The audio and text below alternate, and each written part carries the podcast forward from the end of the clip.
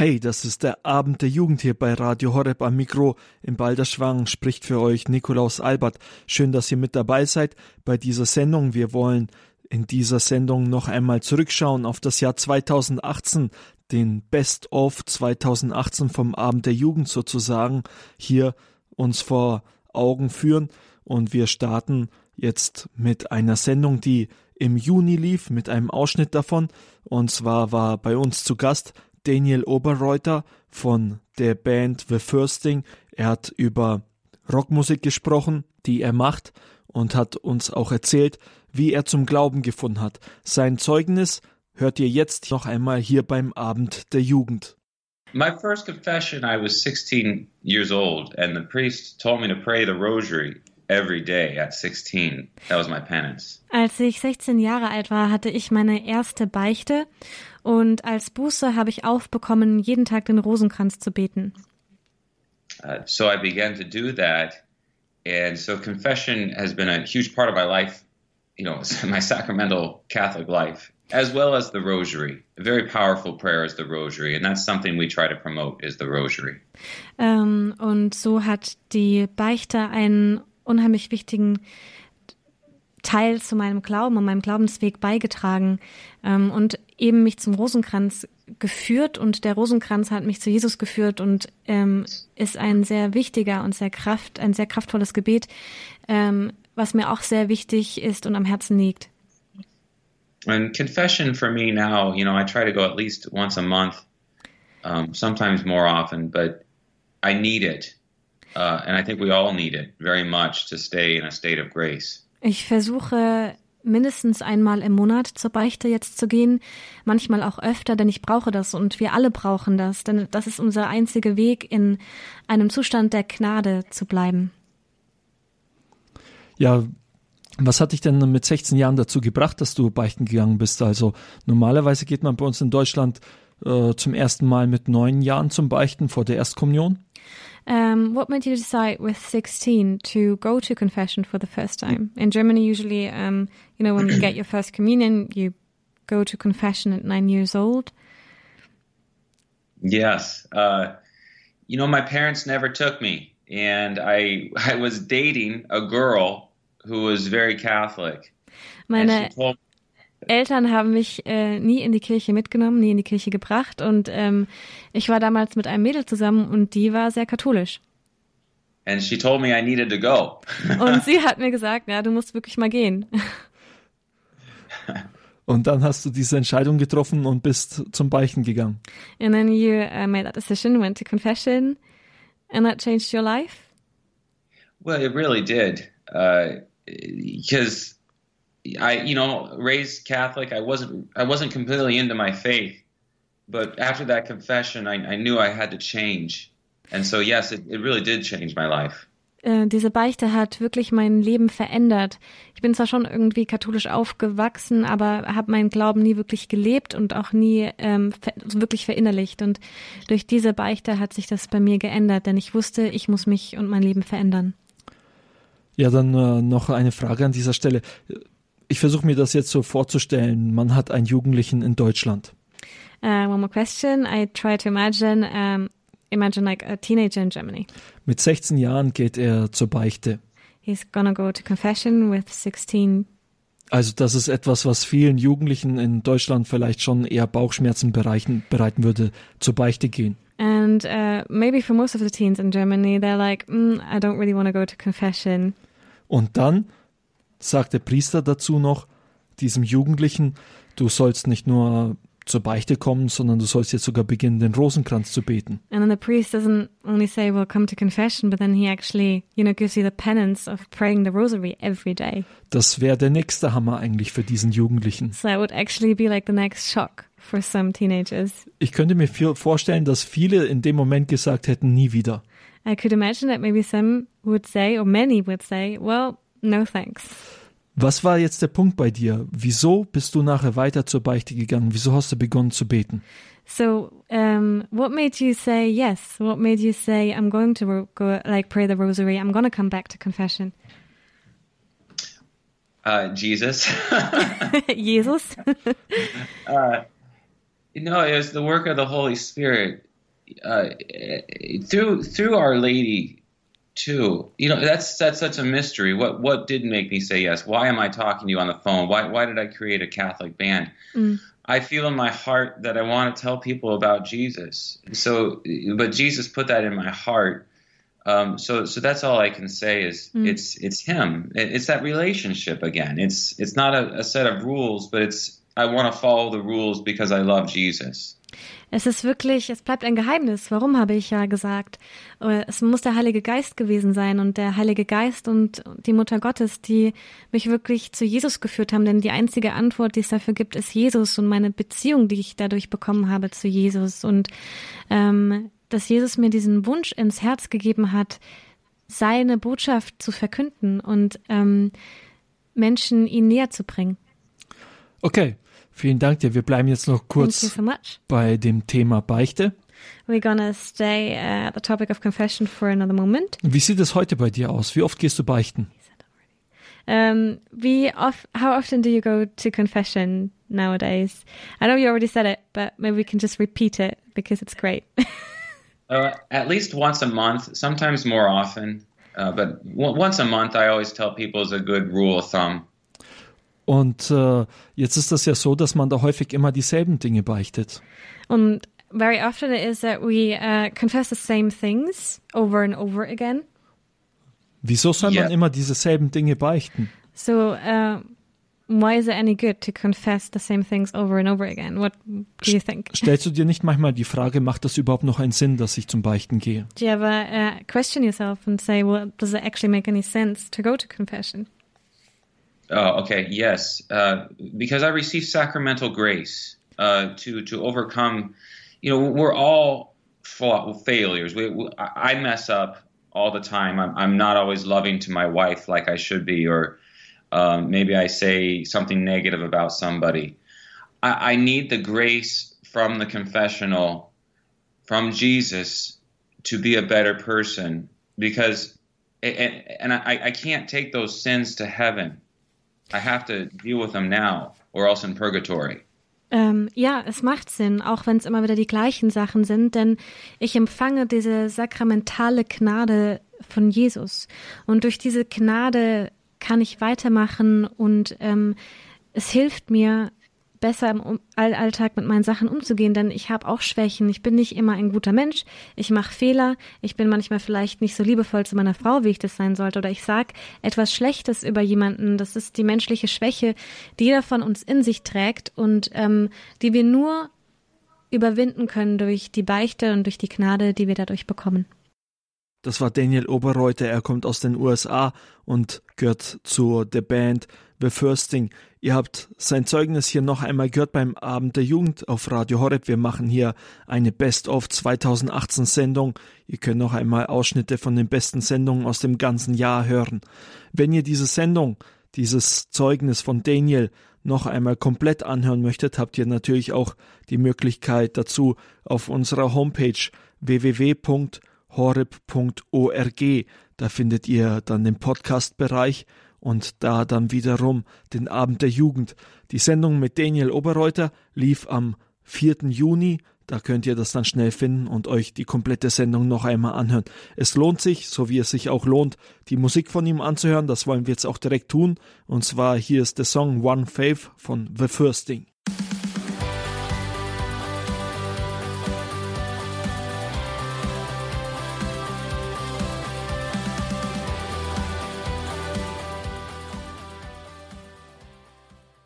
Das war The First Thing mit dem Song One Faith hier bei Radio Horeb beim Abend der Jugend. Und wir hören jetzt ein weiteres Zeugnis, das im Laufe dieses Jahres hier beim Abend der Jugend kam. Und zwar Ende April am 30.04. Da war Pfarrer Martin Seefried hier in Balderschwang im Studio und hat sein Glaubenszeugnis erzählt. Er kommt aus Wemding und hat da mit einer Band begonnen, Musik zu machen. Wie er dann von dieser Band zum Lobpreis gekommen ist wir hören uns jetzt seine Erfahrung mit dieser ersten Band an. Die Musik hat in deinem Leben, wie wir gehört haben, eine große Rolle gespielt. Wie kam es dazu?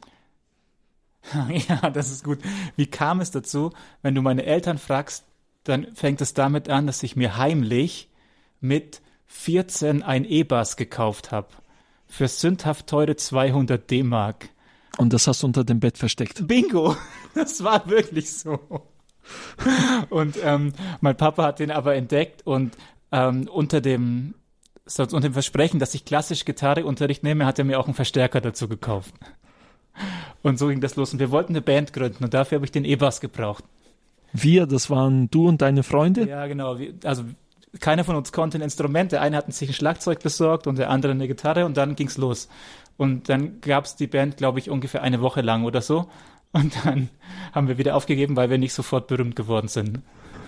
Okay, der sofortige Erfolg hat sich also nicht eingestellt. Nein, und nein. dann habt ihr trotzdem Erfahrung gemacht oder waren das dann andere Leute, mit genau. denen du dann eine Band gegründet hast? Genau, ich habe dann ja Gitarreunterricht genommen und im an der Musikschule, wo ich war, da waren natürlich andere Musiker und so ist dann eine Band zustande gekommen. Und die hat dann so Covermusik, weißt du, wenn du äh, eine Plattenparty hast, dann gibt's manchmal Live-Musik, so und wir, also da gibt's viele so kleine Dörfer und wenn man da feiert abends, dann spielt irgendeine unbekannte Band und die spielt die Lieder, die halt sonst so im Radio laufen. Also immer Freitagabend Bandprobe und halt, ähm, sagen mal, Vielleicht haben wir zehnmal im Jahr wirklich auf einer Bühne gestanden und ähm, immer davon geträumt, irgendwie berühmt zu werden. Und äh, genau. Ja, was waren das denn für Lieder, die ihr da zum Beispiel gespielt habt in dieser Band? Ah ja, das ist gut. Also wir haben versucht, gute Laune Musik zu machen. Also du kennst vielleicht Sweet Home Alabama, du kennst ähm, dieses ähm, Country Roads, Take Me Home, so diese Art, oder auch Robbie Williams so diese Art von Musik haben wir gespielt. Ähm, und so ein bisschen das, kennt ihr noch Nickelback? Sagt euch das was? Also mir sagt das nichts, nein. Die sind auch, ich weiß, die haben den Batman-Soundtrack gemacht. Das war der Höhepunkt von ihrer Karriere. Ähm, die sind also, so, solche Lieder haben wir dann auch nachgespielt oder ähm, so, ja, so Cover-Rock eben, so dieses Klassik-Rock-Schiene. Okay, also du hast begonnen, so Musik zu machen mit mhm. der Band. Ihr habt versucht, äh, groß durchzusteigen. Der Erfolg war jetzt äh, eher bescheiden, so wie du erzählt hast, auch wenn ihr ab und zu auf der Bühne standet. Ja, genau. Und äh, wie war das dann mit dem Glaubensleben denn in dieser Zeit? Hast du, bist du mhm. noch in die Kirche gegangen oder äh, ja, hat Gott überhaupt eine Rolle in deinem Leben gespielt? Ja, tatsächlich. Ähm, also während der Bandproben und sowas war kein Wort. Wir haben echt nix über Glaube geredet. Ähm, das ging so weit. Wir waren tatsächlich irgendwann waren wir im Stu Tonstudio. Eigene CD aufgenommen mit drei eigene Lieder. Die hätte ich dir vorher geben müssen. Schade eigentlich. Nächstes Mal. Ähm, die könnte man auf Radio Horeb mal spielen, aber es sind nicht so fromm. Ähm, auf jeden Fall. Ich habe es dann damals geschafft, da im Tonstudio über das ganze Wochenende Sonntagmorgen mich irgendwie wegzustehlen. Und dann halt zu gucken, Sonntag früh um acht, wo laufen die Leute rum. Und da, wo die Leute mit Anzug und Krawatte hinliefen, da wusste ich, da geht's irgendwo Richtung Kirche. Also ich war selbst da in der Kirche. Ähm, ich, kann, ich war Ministrant seit Erstkommunion bis Abi. Und ähm, ich glaube, ich kann behaupten, ich war jeden Sonntag in der Messe. Und irgendwann mal, weiß ich, da war ich vielleicht zu 15, 16, habe ich gesagt, Papa, ich muss zur Kirche. Alle meine Klassenkameraden müssen, nicht nur ich muss. Und dann hat er gesagt, Martin, ich glaube, das ist mindestens drei, vier Jahre her, dass ich zum letzten Mal gesagt habe, du musst. Und eigentlich habe ich es irgendwie von allein gemacht. Also du bist in die Kirche gegangen, aber sonst äh, war jetzt äh, die Beziehung zu Gott nichts Besonderes gewesen, oder verstehe ich das richtig? Nee, das war eigentlich sogar ein richtiges Doppelleben. Also weil, sag mal, am Samstag auf der Bühne warst du so mit Irokesenschnitt und cooler Brille und so und dann am Sonntag, weißt du, undercut rasiert, das war damals schon mal in, Kurt Cobain hatte das und so und dann, und dann wieder zurückgekämmt und so. Also wirklich zwei völlig voneinander getrennte Sachen. Ähm, und das, der erste Verbindung zwischen diesen beiden Welten war eigentlich, dass bei uns in der Pfarrei so eine Musikgruppe war, Band Horizonte, ich mache mal Werbung für die, ähm, und die haben gesagt, hey, wenn du willst, kannst du Gitarre spielen bei uns. Das war der erste Teil vom Glaubenszeugnis von Pater Matt.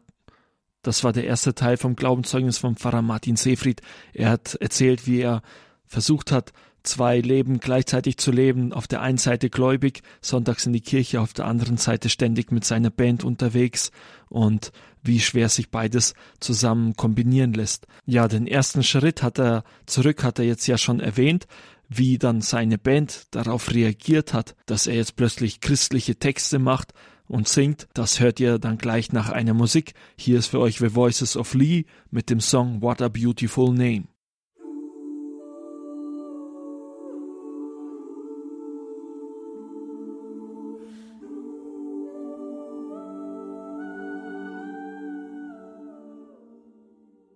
Ihr hört den Abend der Jugend hier bei Radio Horeb.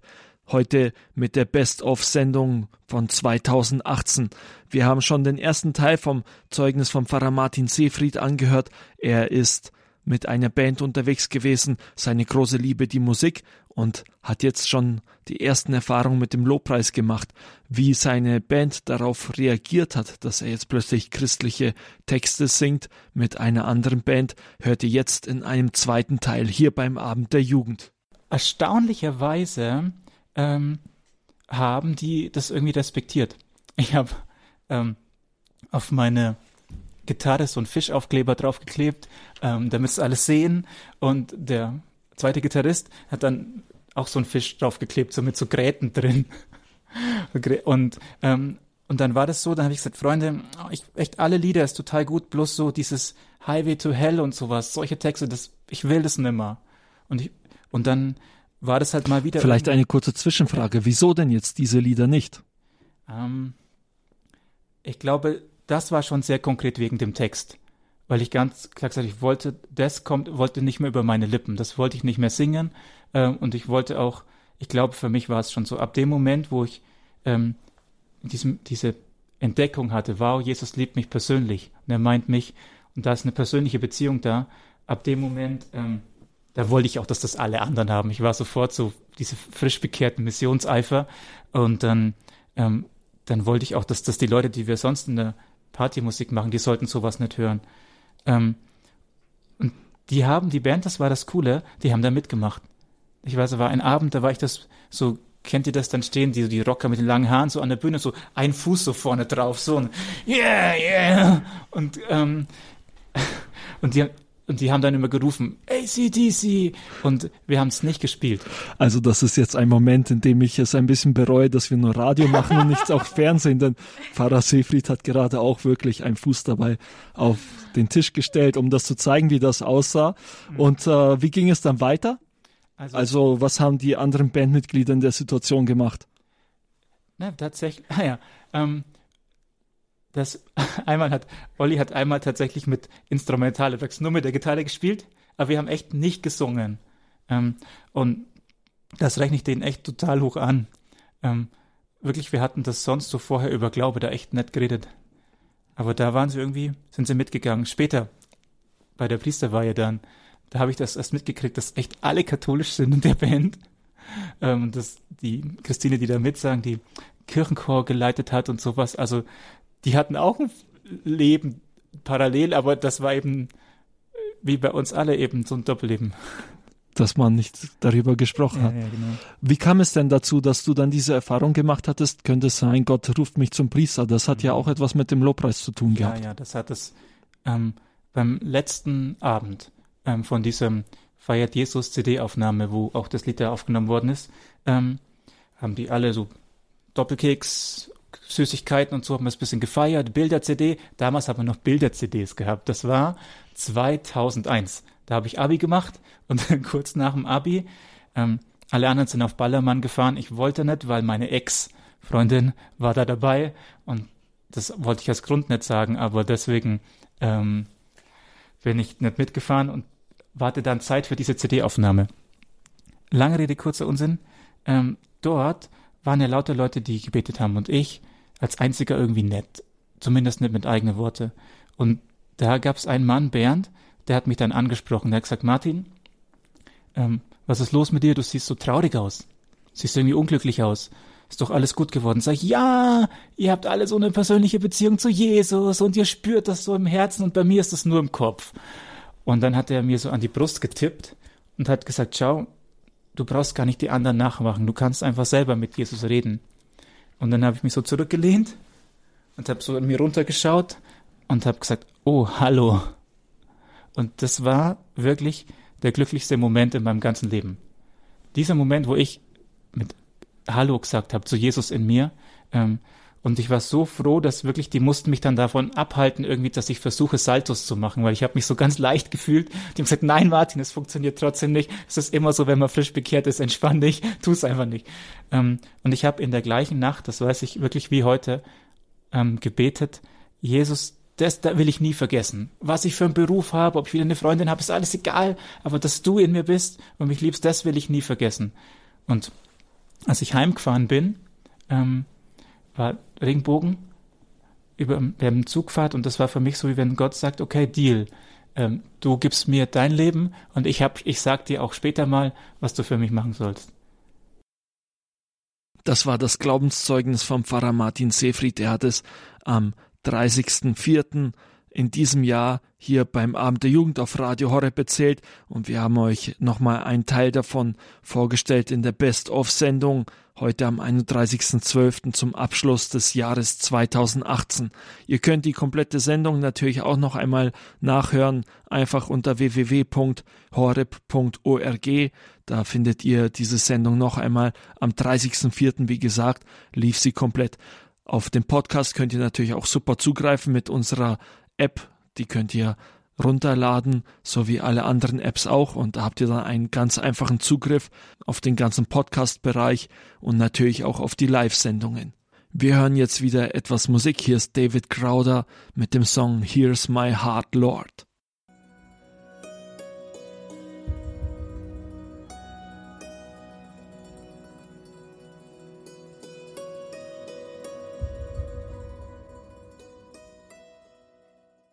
Abend der Jugend hier bei Radio Horeb am Mikrofon für euch Nikolaus Albert.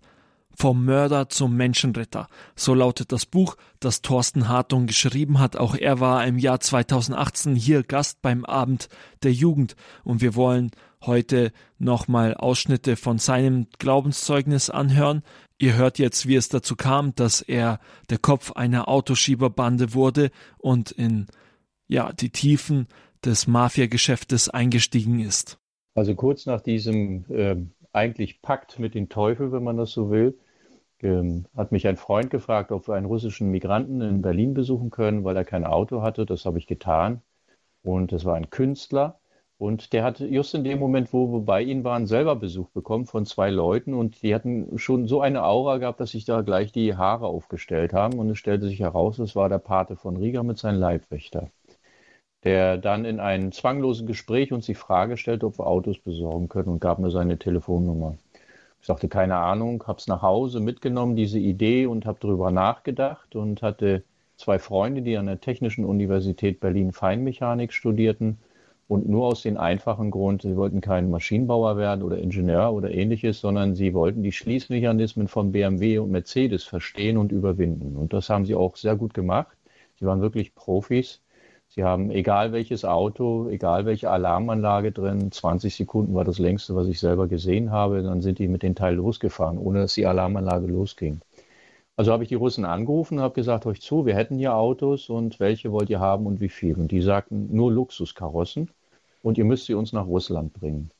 Also fing ich an, darüber nachzudenken, eine Logistik zu entwickeln, wie man ohne Schwierigkeiten mit gestohlenen Fahrzeugen über alle Ländergrenzen kommt, um sie dort abzuliefern hatte einen anderen Bekannten, der hat in einer Druckerei gearbeitet.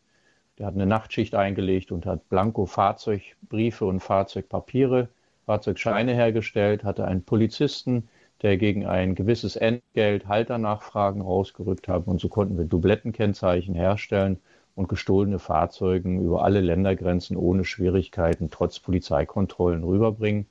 Und letztendlich waren wir dann so dreist gewesen. Also die Organisation wuchs an auf 54 Menschen. Und wir waren nachher so dreist gewesen, dass wenn wir in einen Konvoi gefahren sind, das heißt drei bis fünf Fahrzeuge hintereinander, die alle gestohlen waren, im Prinzip vorne und hinten ein Blaulicht draufgesetzt haben, um schneller durch die fremden Länder zu kommen und haben uns ausgegeben als Abgeordnete des Berliner Senates, die unterwegs waren zu einem Wirtschaftskongress. Und das hat tatsächlich alles funktioniert und ich verdiente in einer Woche jede Woche 90.000 Dollar. Ich hatte ja darum gebeten, wie ein König von dieser Welt zu leben und das hat sich tatsächlich auch eingestellt. Das war Thorsten Hartung, der in diesem Jahr hier bei Radio Horeb beim Abend der Jugend sein Glaubenszeugnis erzählt hat und dabei auch erzählt hat, wie er der Kopf einer Autoschieberbande war, damit dickes Geld gemacht hat und aber letztendlich unglücklich war. Wie es in seinem Leben zu einer Wende kam, das hört ihr dann gleich nach dem Song Open the Eyes of My Heart.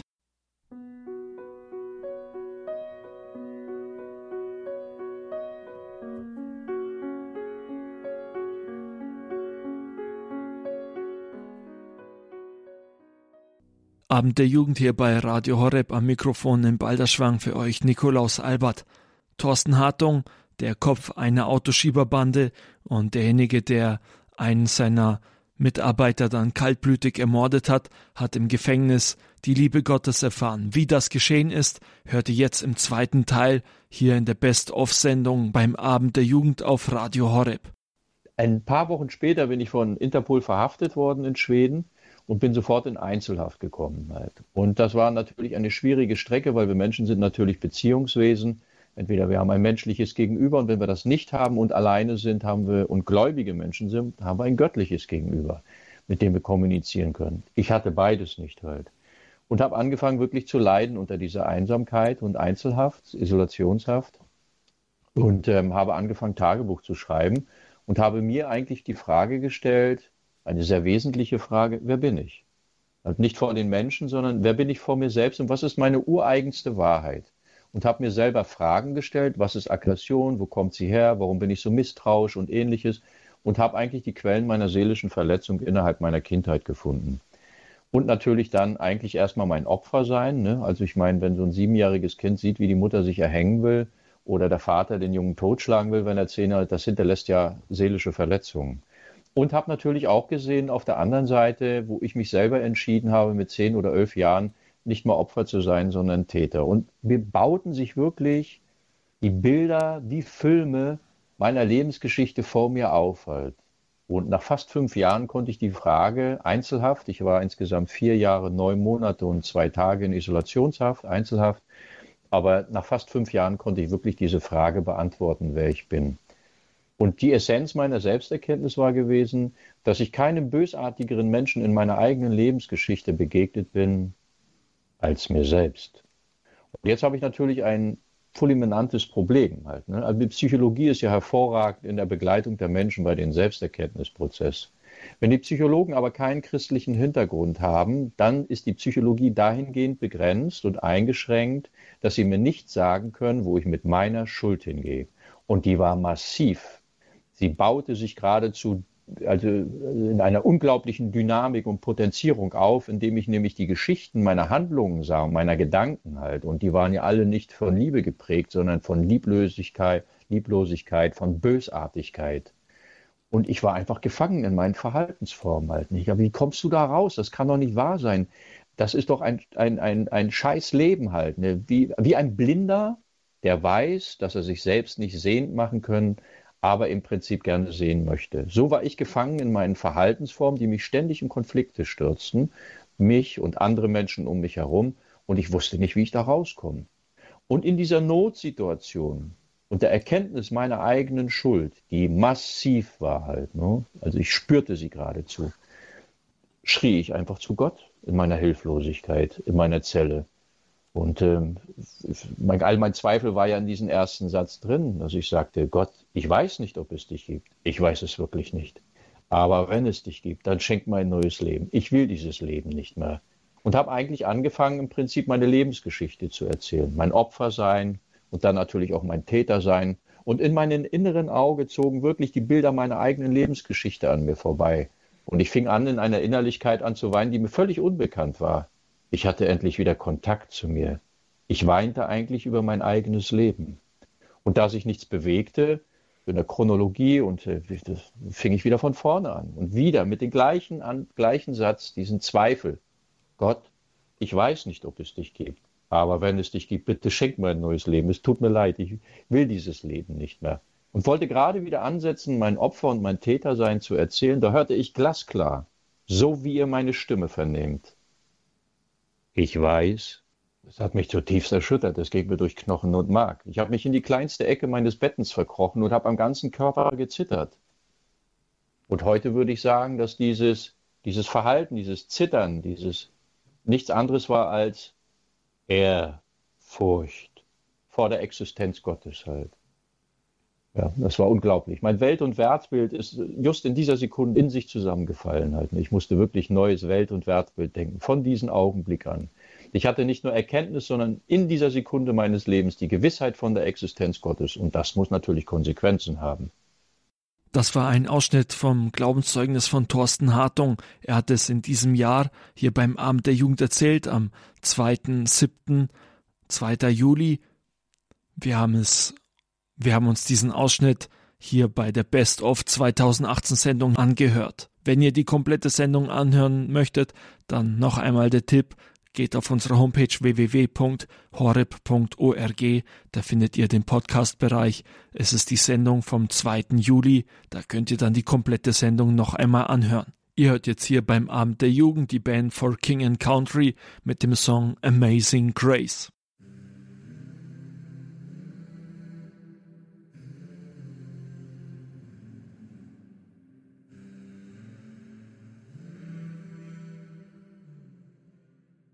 Abend der Jugend hier bei Radio Horeb.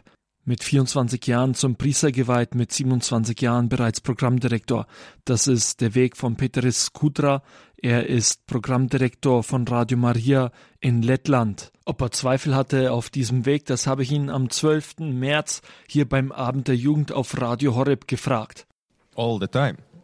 All the time I had struggles like one morning you wake up and you think what I've done. Immer, immer gab es Anfechtungen. Manchmal wachte ich auf und dachte, was hast du nur getan?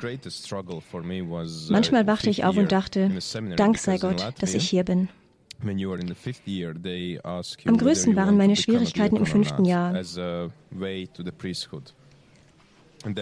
Am größten waren meine Schwierigkeiten im fünften Jahr. In Lettland wird man im fünften Jahr gefragt, ob man Diakon werden möchte, der auf dem Weg zum Priesteramt ist. Und dann hat man noch ein Jahr, insgesamt sind es sechs Jahre. Als ich im fünften Jahr war, war ich so gestresst, so nervös, weil ich nie zuvor in meinem Leben eine so große Entscheidung getroffen habe. Als ich klein war, sagten meine Eltern mir, was ich anziehen soll, welche Schule ich besuchen soll, was ich essen soll. Als ich ins Seminar ging, da wurde für alles gesorgt. Ich konnte mich ganz aufs Studium konzentrieren.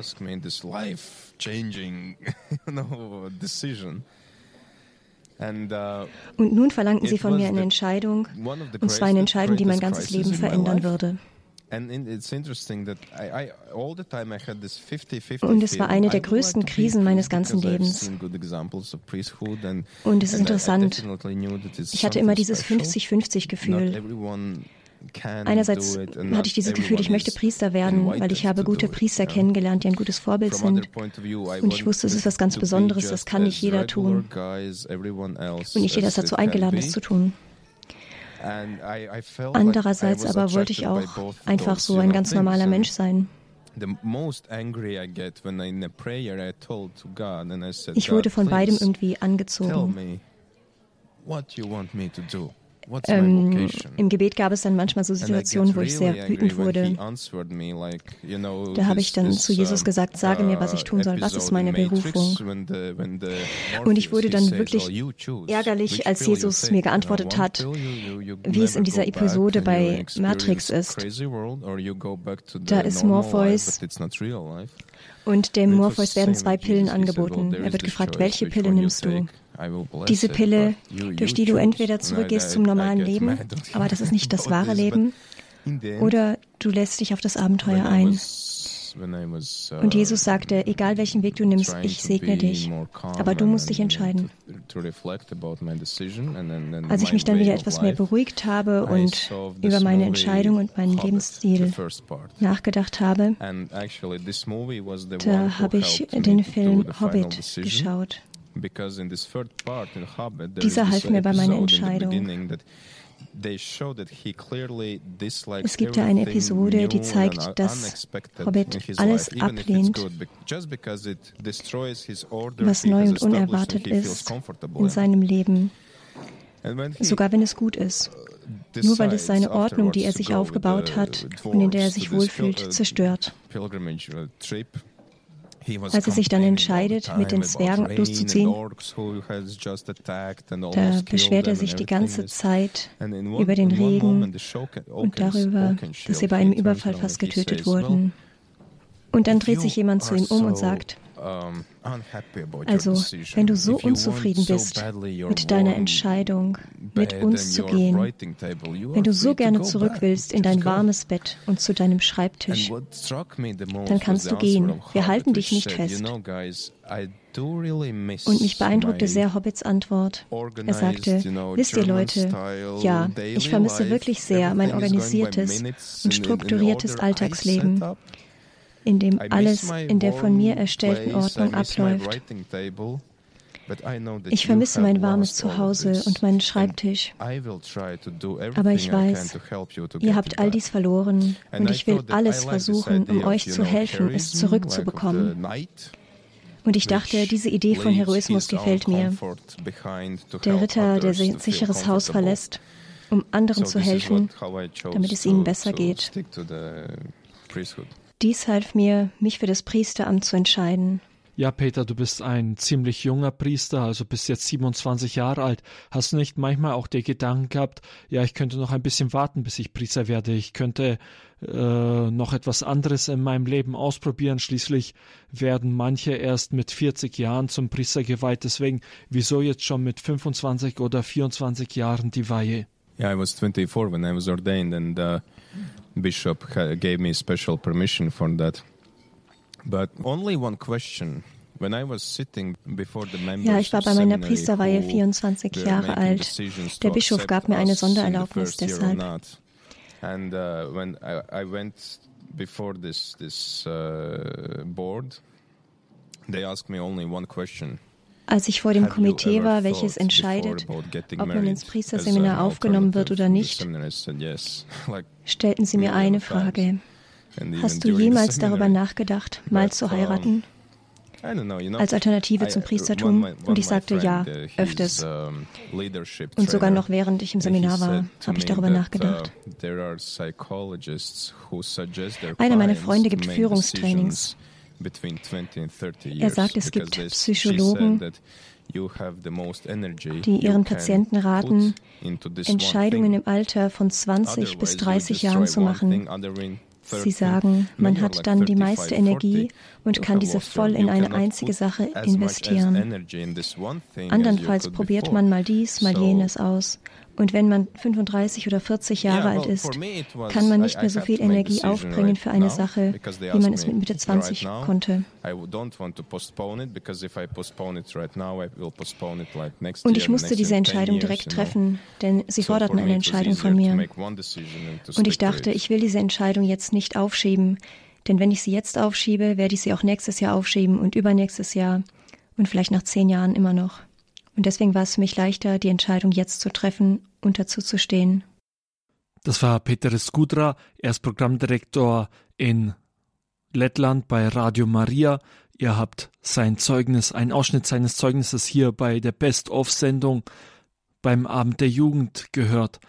Wenn ihr das komplette Zeugnis anhören wollt, dann könnt ihr auf unsere Homepage gehen www.hore.org und da dann im Podcast-Bereich die Sendung vom 12.3. euch noch einmal anhören. Da ist das Zeugnis komplett mit dabei. Wir hören jetzt etwas Musik. Hier ist für euch Chris Tomlin mit dem Song At the Cross.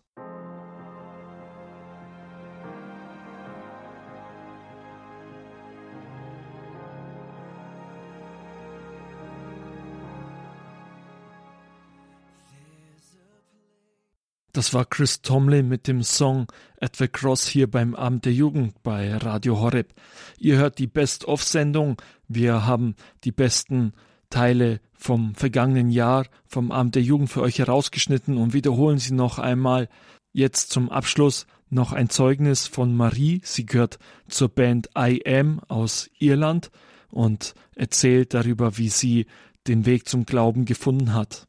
For me personally, I I suppose it started um, as I said, I've always been brought up in the Catholic Church and I feel like my faith when I was a child was something that was instilled in me and something that I was almost conditioned with um, and trained with. Ich bin mit dem katholischen Glauben aufgewachsen. Ich hatte das Gefühl, dass der Glaube mir als Kind eingeflößt wurde, als würde ich darauf trainiert, aber nicht, dass es meine eigene Wahl war und wollte deswegen als Jugendliche auch nicht wirklich in die Kirche gehen. Als ich 14 Jahre alt war, bin ich zu einer Jugendgruppe gegangen und dort hat sich das für mich verändert.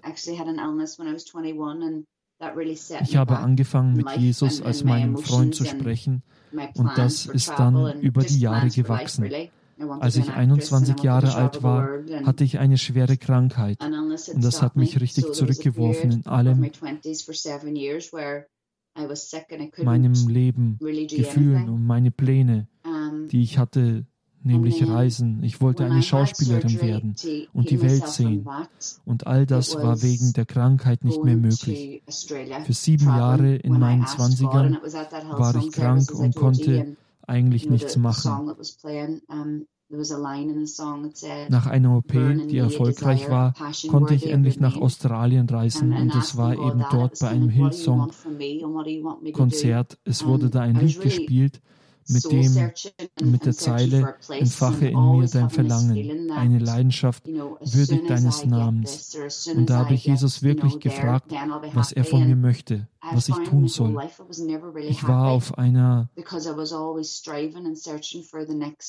Suche meiner Seele. Ich dachte oft, wenn ich erstmal das habe oder dort angekommen bin, dann werde ich glücklich sein. Und mir wurde klar, dass ich die meiste Zeit in meinem Leben nicht glücklich war, weil ich immer das nächstbeste gesucht habe. Und in dem Moment, als ich diese Frage gestellt habe, kam mir die Idee mit der Band meine Talente für ihn und seine Ehre einzusetzen und dass das der Weg für meinen persönlichen Erfolg sein würde. Und seitdem ich ihm alles übergeben habe und diesem Plan gefolgt bin, kann ich sagen, dass ich Freude und Erfüllung gefunden habe. In dem Wissen, dass ich anderen Menschen durch die Musik helfen und dienen kann. Ich wollte immer die Welt verändern und als ich jung war, dachte ich, dass man das durch Berühmtheit erreichen kann. Aber das ist es nicht. Wir sind alle mit Größe in uns geboren und wir tragen die Kraft Gottes in uns. Wenn einem dann erstmal bewusst wird, dass es nicht um Berühmtheit oder sowas geht, sondern darum, die Größe aus uns herauszuholen, um sie der Welt zu schenken, wenn man erstmal diesen Sinn und seine Mission findet, gibt es einem eine große Freiheit und einen tiefen Frieden zu wissen, dass man das Richtige tut.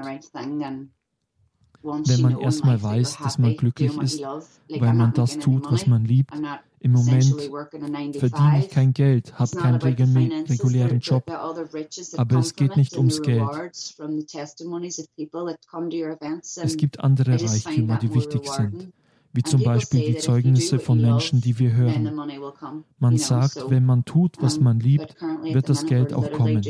Im Moment ist es für uns ein sehr demütiger Anfang, aber wir glauben, dass es Potenzial hat zu wachsen. Es gibt auch neue Pläne, nach Deutschland zu kommen. Ich liebe Deutschland einfach. Den Glauben, den wir bei den Festivals erlebt haben, die Gastfreundschaft, wie wir aufgenommen worden sind. Wir sind in Deutschland besser aufgenommen worden als hier in unserer Heimatstadt. Aber man sagt ja auch, dass man kein Prophet in der Heimat sein kann. Und das ist auf jeden Fall wahr. Deshalb ist Deutschland ein besonderer Ort für uns und dort haben wir ja auch unser erstes, unser Album zum ersten Mal gespielt. Also danke ich allen, die das möglich gemacht haben und auch dir, Marie und Pater Paulus und die wunderbare Arbeit, die ihr macht. Was mich erstaunt hat, war, dass es nicht wirklich Verständigungsprobleme gab. Unsere Gastfamilien haben uns mit offenen Armen empfangen. und obwohl sie selbst kein Englisch sprechen konnten, hat die Liebe und Musik die Sprachbarriere überwunden. und das zu erleben war wunderbar and the music transcended it as well. and to be able to witness that at this age was like, I'll never forget it. It was amazing. Das war das Zeugnis von Marie, die zur Band IM gehört und am 22. Oktober hier beim Abend der Jugend auf Sendung war, um ihr Album vorzustellen und dieses Zeugnis dabei auch zu erzählen. Wenn ihr die komplette Sendung noch einmal nachhören möchtet, unsere Homepage www.horeb.org im Podcast-Bereich könnt ihr diese darunter laden. Es hat mich gefreut, dass ihr heute mit dabei wart. Euch jetzt schon mal ein gesegnetes neues Jahr. Wir hören uns dann wieder am nächsten Montag.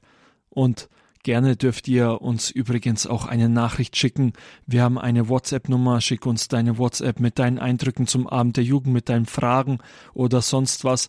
Die Nummer ist die 0171 57 53 200. Wir freuen uns über jede Nachricht. Schick einfach deine WhatsApp-Nachricht an die 0171 57 53 200. Und jetzt zum Abschluss noch ein Song von der Band I Am, zu der Marie gehört. Der Titel heißt auch I Am. Split the ocean with dry land, painted stars up in the sky. Made me in the image of you, every word you spoke.